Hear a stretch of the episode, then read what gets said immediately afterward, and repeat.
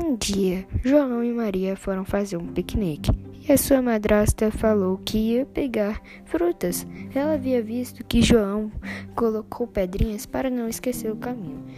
Ela pegou as pedrinhas e foi embora. Logo após isso, eles perceberam que a madrastra não voltava e estava ficando de noite.